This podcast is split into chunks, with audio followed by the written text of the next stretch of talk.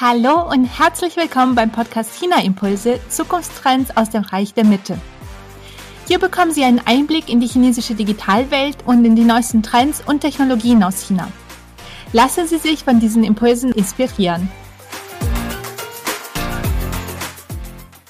Mein Name ist Alexandra Stefanov und ich spreche heute mit Moni Zhu. Sie ist Mitgründerin und Geschäftsführerin der E-Commerce-Agentur eTalk und sie wird uns heute einiges erzählen über die Themen E-Commerce und Digital Marketing in China. Muni, herzlich willkommen bei China Impulse. Ich freue mich, dass du da bist.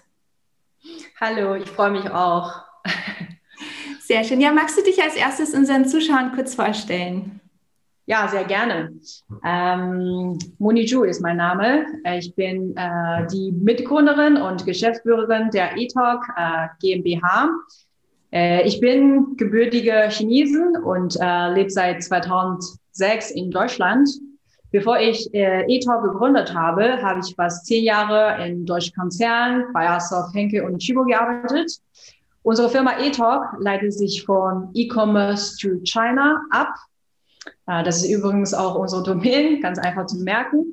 Ähm, als Spezialist für E-Commerce und digitales Marketing helfen wir internationalen Marken beim Verkauf und Wachstum in China. Wir haben zwei Büros, eins in Hamburg und eins in Shanghai. Sehr schön, genau. Und du hast ja schon gesagt, dass ihr Unternehmen dabei hilft, in China Fuß zu fassen. Wie funktioniert denn der Prozess für deutsche Unternehmen, wenn sie über einen äh, Markteintritt in China nachdenken? Ähm, ja, also wir können grob gesagt äh, unsere Kunden in zwei Kategorien unterteilen. Die erste Kategorie sind Kunden, die äh, noch nicht in China vertreten sind und eine ähm, Markteintrittsstrategie oder Hilfe bei der Realisierung benötigen. Die zweite Kategorie sind äh, Kunden, die bereits auf den chinesischen Markt vertreten sind, ähm, aber mit deren E-Commerce-Performance äh, unzufrieden sind. Wir helfen diesen Kunden bei der Optimierung und Wachstum ihres E-Commerce-Business also für die Kunden, die noch nicht in China sind, aber nach China verkaufen wollen, also gibt es im Grunde zwei Businessmodelle.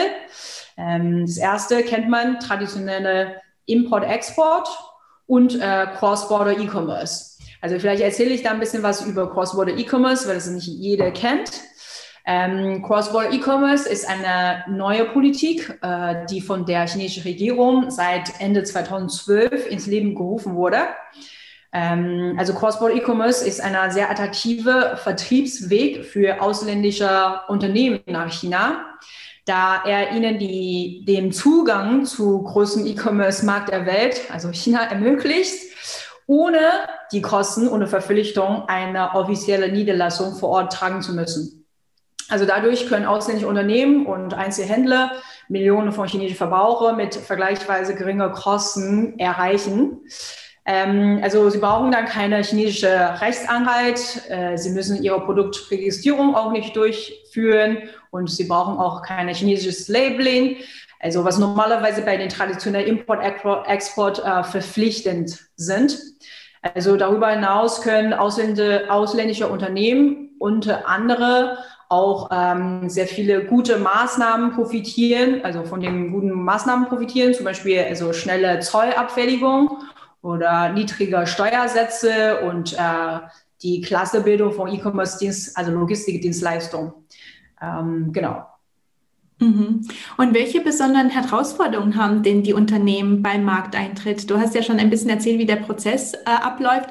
Was müssen die Unternehmen denn dabei beachten? Genau.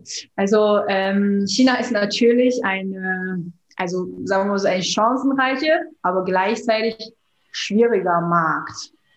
Äh, wer in den chinesischen Markt eintreten will, benötigt sehr genaue Marktkenntnisse und kulturelles Verständnis. Also das ist klar.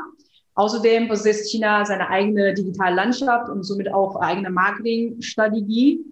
Und für die meisten Unternehmen, insbesondere die kleinere und mittelständische Unternehmen, ist die Menge von ungefilterten Informationen überwältigend. Also zum Beispiel anders als bei Amazon, wo einzelne Produkte zum Verkauf auf dem Marktplatz hochgeladen werden können, müssen Marken und Einzelhändler auf E-Commerce-Marktplätze, zum Beispiel Alibaba Tmall oder JD, entweder eine Flagship-Store eröffnen oder ähm, durch andere Läden ihre Produkte aufzulisten und zu verkaufen. Ne? Also dadurch ist die Vorbereitungszeit und äh, die Kosten, also die Vorbereitungszeit natürlich relativ lang und die Kosten hierfür sind auch recht hoch. Und ähm, einige ausländische Unternehmen oder Marken, die sind sehr erfolgreich in äh, Deutschland mit deren Webshops. Und das kennt man dann. Das ist sehr gängige E-Commerce-Mittel. Allerdings ist die Situation in China einzigartig. Also ähm, eine eigenständige Webshop mag für viele internationale Unternehmen auf den ersten Blick sehr attraktiv sein, weil man dann einfach eine Webshop eben baut. Und ähm, das ist sehr komfortabel und äh, auch äh, kosteneffizient.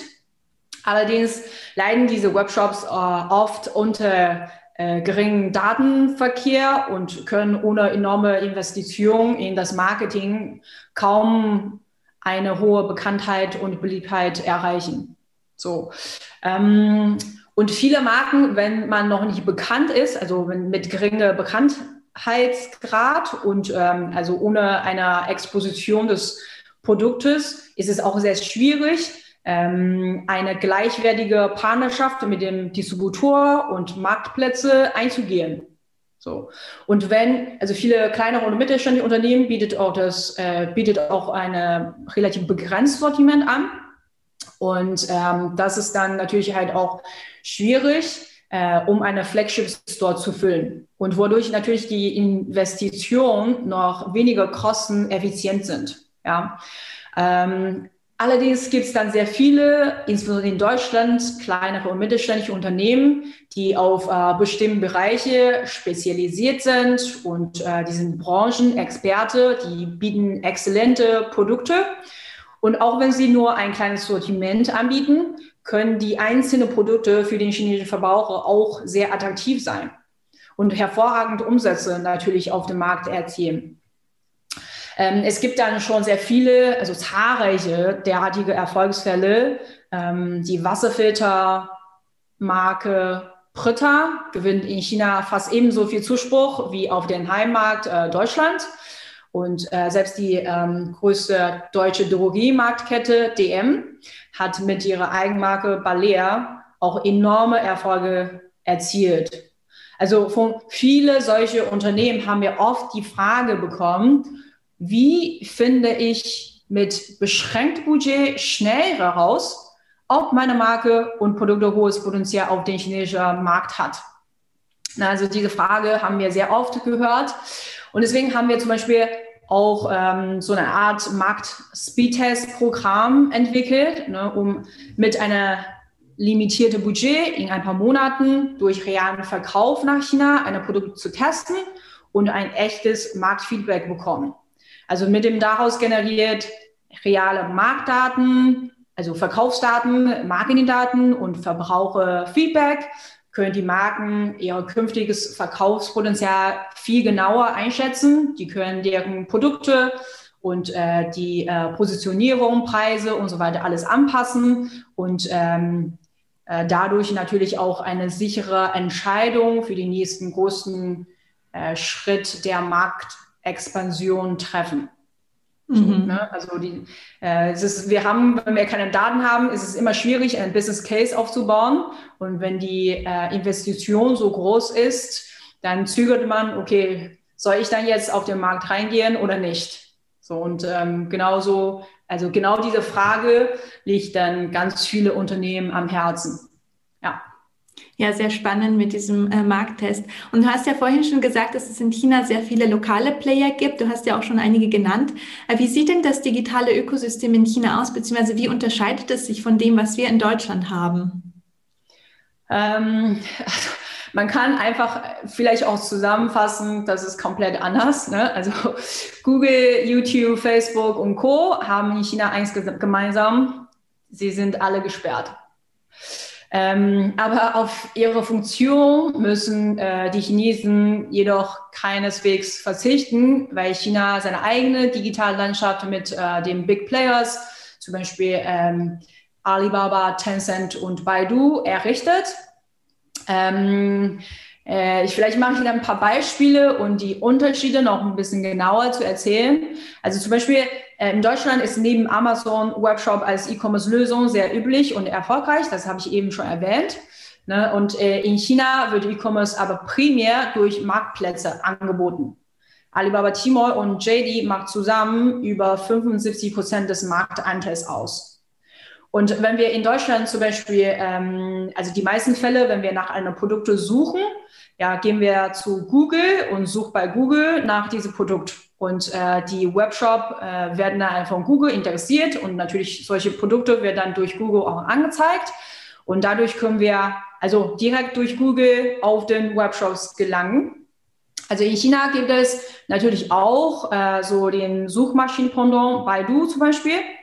Allerdings wird man bei Baidu nicht nach Produkten suchen. Man findet auch nichts, weil es mit dem Produkteangebote nicht verbunden ist. Also man geht dann äh, direkt auf den Marktplätze, zum Beispiel Tmall, und sucht nach dem Produkt. Also die Konsumenten sind schon so erzogen. Ähm, vielleicht noch ein anderes Beispiel ähm, ist die Super-App äh, WeChat. Kennt jeder. Also WeChat ursprünglich ist eine Messaging-Anwendung, ähnlich wie WhatsApp wurde aber weit über das Chatten hinaus zu einer Super-App entwickelt. Also die meisten ähm, geschätzte Funktionen verschiedener westliche Anwendungen, zum Beispiel Facebook, WhatsApp, äh, Uber und so weiter und so fort zusammengefasst. Genau. Im Grunde genommen ist WeChat eine Plattform, die es Ihnen ermöglicht, ähm, alles in China zu tun, alles im Leben sozusagen ähm, in China zu tun, zum Beispiel mit Freunden chatten, auf Timeline, was teilen, Taxi rufen, Essen bestellen, Tickets buchen, bezahlen, Geld investieren und vieles mehr. Ich glaube, Facebook möchte auch sehr gerne so eine super App äh, entwickeln. Genau. Und du hast ja schon eigentlich einige der, der wichtigsten Plattformen genannt. Aber welche sind denn auch die wichtigsten für Digital Marketing und für E-Commerce, äh, die es in China gibt? Und was sind so die besonderen Features, die sie haben? Genau, ähm, also vielleicht mh, mm, sagen wir erstmal so über die soziale äh, ähm, Medien ist es ganz wichtig. Wir sagen so, die unsere Kunden immer, wenn man Marketing macht, muss man dann äh, zwei Sachen in China zuerst machen. So, es ist unterschiedlich wie in westlicher Welt, äh, vielleicht TV, Print und so weiter noch ganz wichtig sind.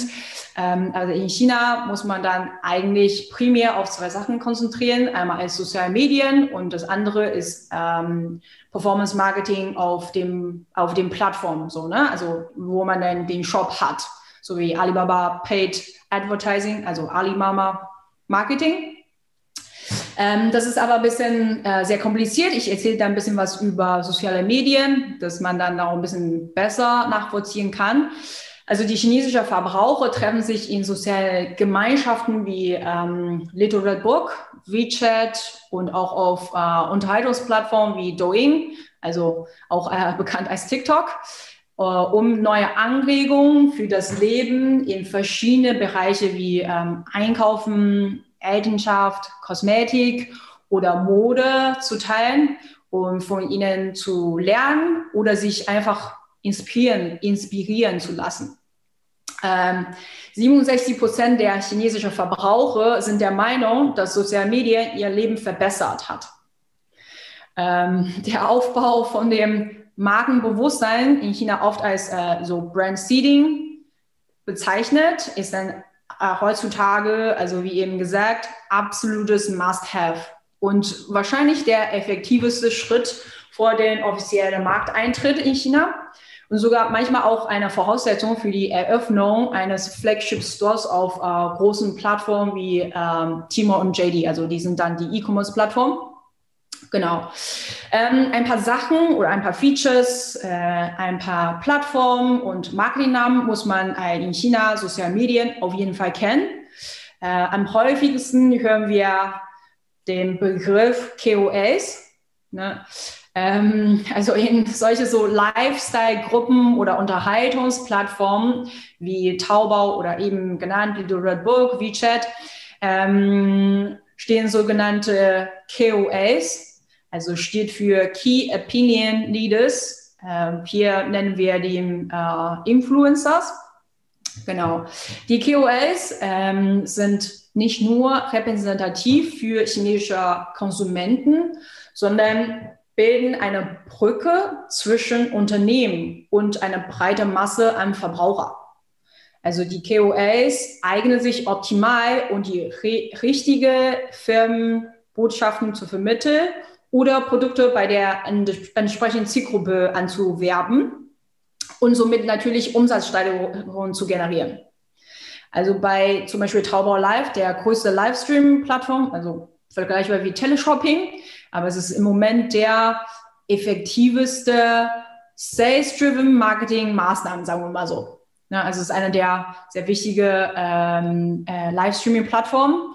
Ähm, zum Beispiel Kampagnen mit dem richtigen KOLs können außerordentlich effektiv sein, weil 48 Prozent der Personen, die nach dem Anschauen einer solche Show, also eine Kampagne, das Produkte kaufen.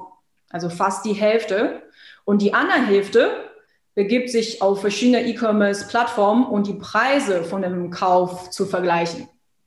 Also deshalb ist KOL-Marketing die wahrscheinlich äh, effektive, effektiveste Art und Weise, um neue Marke zu fördern. Genau. Und eben haben wir auch schon ein bisschen äh, über die App WeChat erzählt. Und äh, WeChat hat über 1,2 Milliarden monatliche Nutzer. Natürlich absolute super App Chinas. Und im Durchschnitt öffnet jeder WeChat-Nutzer diese Software fast elfmal pro Tag. Und 34 Prozent der Nutzer nutzen sie mehr als vier Stunden pro Tag. Also immer mehr Marken nutzen natürlich WeChat auch als ein wesentlicher Vertriebs- und Kommunikationskanal. Also ich glaube, bei WeChat muss man zwei äh, wichtige Funktionen kennen. Einmal ist äh, eine Official Account, eine offizielle Account. Ähm, es ist ähnlich wie eine Website oder eine Facebook-Page. Ja, also da äh, kann man auch äh, ganz gezielt äh, mit äh, den Followers, mit den potenziellen Kunden kommunizieren, gezielte Werbung schalten. Also deswegen ist ein offizieller Account ähm, sehr, sehr wichtig ähm, für die Marken. Und das zweite Funktion ist eine WeChat Mini-Programm.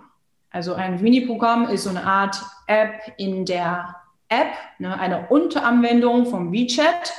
Also durch ein WeChat Mini-Programm kann man äh, direkt einen WeChat Mini-Shop, also einen E-Commerce-Shop, direkt erstellen. Also diese Shop ist natürlich direkt in WeChat eingebettet und äh, potenziell zugänglich für 1,2 Milliarden Nutzer. Deswegen ist es auch sehr, sehr attraktiv für die Kunden. Ähm, das dritte, was ich dann noch ein bisschen was erzählen möchte, das muss man auch äh, in China kennen, ist Little Red Book. Äh, Little Red Book, auch bekannt als Red, ne, also wird ähm, von etwa 200 Millionen chinesischer Verbraucher genutzt und äh, ist der bekannteste Community-Plattform in China. Und äh, die Benutzer werden dazu angehalten, eigene Fotos zu posten und Kleidung, Accessoire oder andere verwendet äh, Produkte entsprechend äh, zu kennzeichnen. Und ähm, die Mehrheit dieser Nutzer sind junge Frauen aus Tier 1 und 2 Städte, ne, die, die, ja, die weitere entwickelte Städte in China. Und zusammen schaffen sie eine großartige äh, gemeinschaftliche Atmosphäre, in der sie alles teilen, was sie interessieren. Und äh, Red, also Little Red Book, ist nicht nur eine soziale Gemeinschaft, sondern also fungiert auch als eine Suchmaschine für die Benutzer. Warum?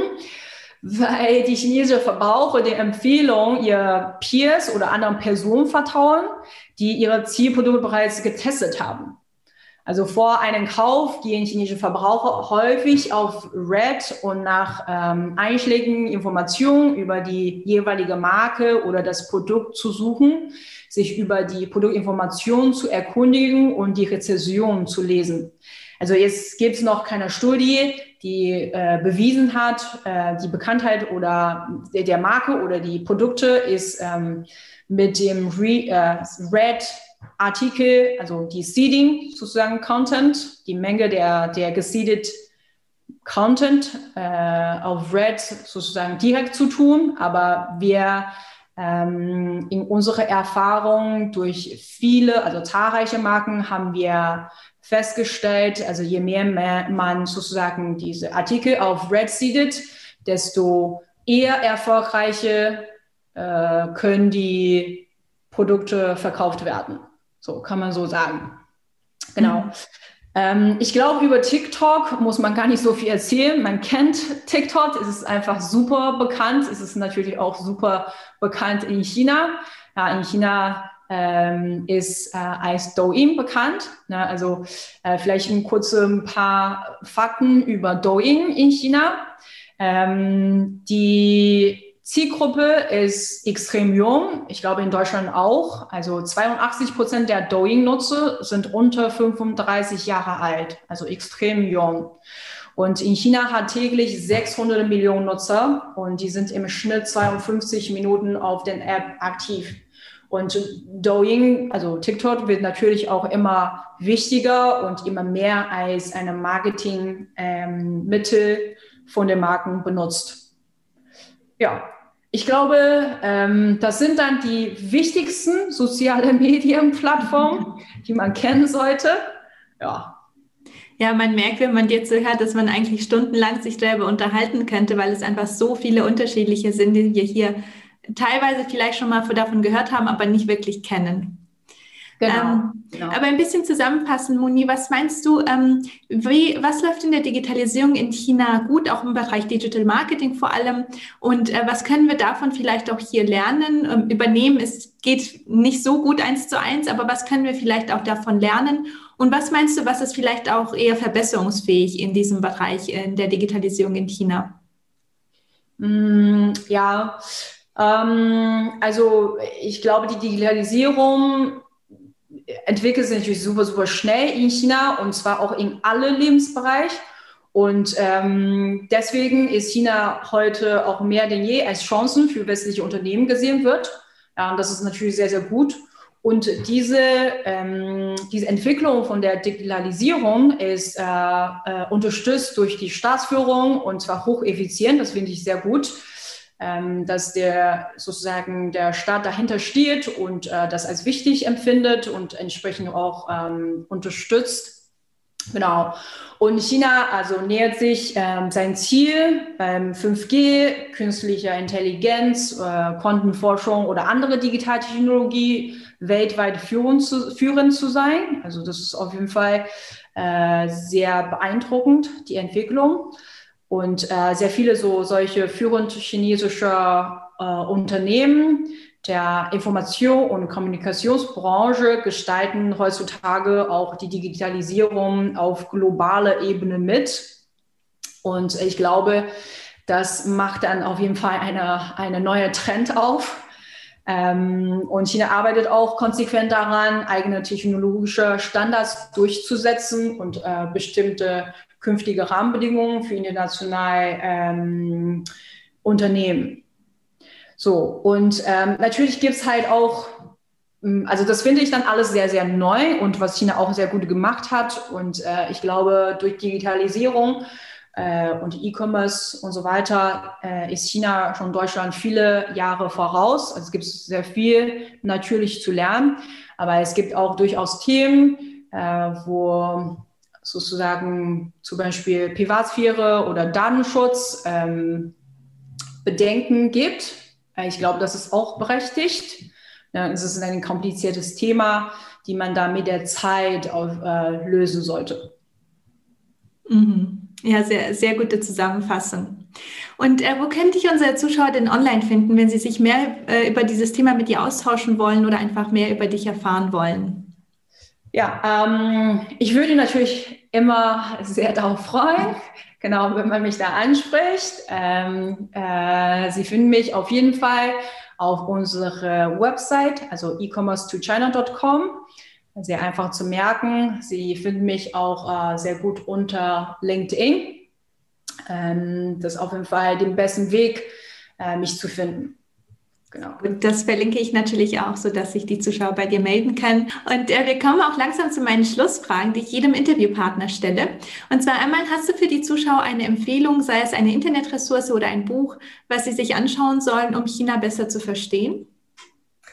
Ähm, also ich glaube, die meisten, also oder die beste ähm, Inhalte ist immer Blog ähm, Artikels. Ne? Also ähm, Alexander, du veröffentlichst auch sehr viele gute Inhalte. Ich glaube, dadurch konnte die Zuschauer natürlich auch sehr gut über China informieren. Also wir schreiben auch sehr fleißig, äh, immer gute Blogsartikel, sehr viele so ähm, äh, Guides, ne, wie man dann digital Marketing macht, wie man auf E-Commerce-Plattformen eintritt und so weiter und so fort. Das findet man dann natürlich auch auf unserer Website unter Blog. Und äh, wir veröffentlichen auch ähm, News, Trends ähm, und Insights auf unserer LinkedIn-Page. Da kann man auch sehr gut Insights ähm, sozusagen generieren. Also ich glaube, so auf ähm, Leute oder Agentur, die nur damit beschäftigen, ähm, sozusagen äh, solche Informationen zu holen, ist auf jeden Fall einen guten Weg äh, ist es sehr, sehr schwierig, ähm, insbesondere auf Deutsch, solche Inhalte zu bekommen. Also es gibt sehr limitierte Inhalte, muss ich sagen. Na, Englisch gibt es da ein bisschen mehr. Ähm, deswegen haben wir uns auch bemüht, äh, die Inhalte auf Deutsch zu schreiben, damit auch für unsere deutsche Zuschauer äh, besser verständlich ist. Ja, aber das ist ein guter Tipp, dass man da am besten mit Blogs und mit aktuellen Artikeln auch am, am Puls der Zeit bleiben kann. Genau. Und nur ganz kurz zusammenfassen, was würdest du sagen, was sind für dich die Top drei aktuellen Themen, aktuellen Trends in der chinesischen Digitalwelt? Ähm, also es gibt natürlich sehr viele Trends ne, in China. Also gefühlt passiert jeden Tag was Neues.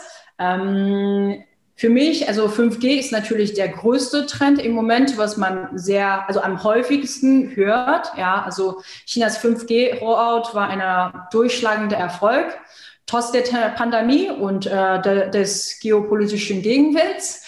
Und ähm, also im Mitte November 2020, ähm, etwa ein Jahr nach dem Start, hatte China mehr als 700.000 5G-Stationen, also Basisstationen, schon gebaut und damit ähm, das Ziel für 2020 äh, vorzeitig schon erreicht. Also könnte sich dann laut offiziellen Zahlen mit 180 Millionen 5G-Verbindungen äh, rühmen. Also Peking und äh, Shenzhen haben seit äh, Sommer 2020 eine vollständige 5G-Abdeckung schon erreicht. So, also China setzt ähm, auf diese Netzwerktechnologie der nächste Generation und Branchen durch digitales Video, virtuelle Realität, autonome Fahrzeuge, Telekommunikation und das Internet der Dinge zu transformieren. Ja, das ist auf jeden Fall super, super spannend. Aber vielleicht erzähle ich noch mal kurz äh, zwei E-Commerce-Trends, ne, weil ich da E-Commerce Digital Marketing mache. Genau. Und eine ist, ähm, die Verlagerung zum Digitalkonsum wird sich 2021 noch weiter beschleunigen. Also viele fragen so, oh, soll ich da Amazon oder diese ganzen Aktien kaufen? Auf jeden Fall. Äh, die Pandemie hat das Online-Shopping in China angekurbelt, äh, viele E-Commerce-Erstkäufe hervorgebracht und äh, neue Einkaufsgewohnheiten gefördert. Es wird prognostiziert, dass E-Commerce-Umsatz im Einzelhandel in China, ähm, also bis 2021, Ende des Jahres, um 21 Prozent wachsen wird gegenüber einer Wachstum von 4% bei Gesamteinzelhandelumsatz. Also, also viel, viel schneller. Und der Anteil des E-Commerce an gesamten äh, Einzelhandel wird auch über 50 Prozent sein, also auf 52,1 Prozent steigern. Und das ist schon sehr, sehr äh, beeindruckend, alles digital. Und ähm, noch eine Trend, äh, vielleicht kennen nicht viele, also was eigentlich immer wichtiger ist, wir haben immer öfter über äh, die Wichtigkeit der Privatdomain-Traffic in China gehört. Also ich weiß nicht, ähm, ob du auch schon mal gehört hast. Ne?